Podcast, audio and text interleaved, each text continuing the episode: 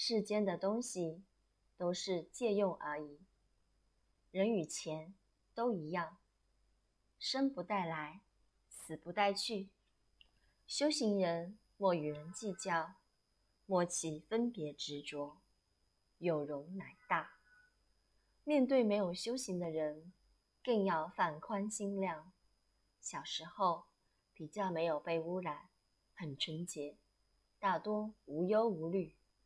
但随着年纪增长，烦恼越多，故对世间的纷纷扰扰，应报船过水无痕，雁过湖无影，方能保持心性的清明。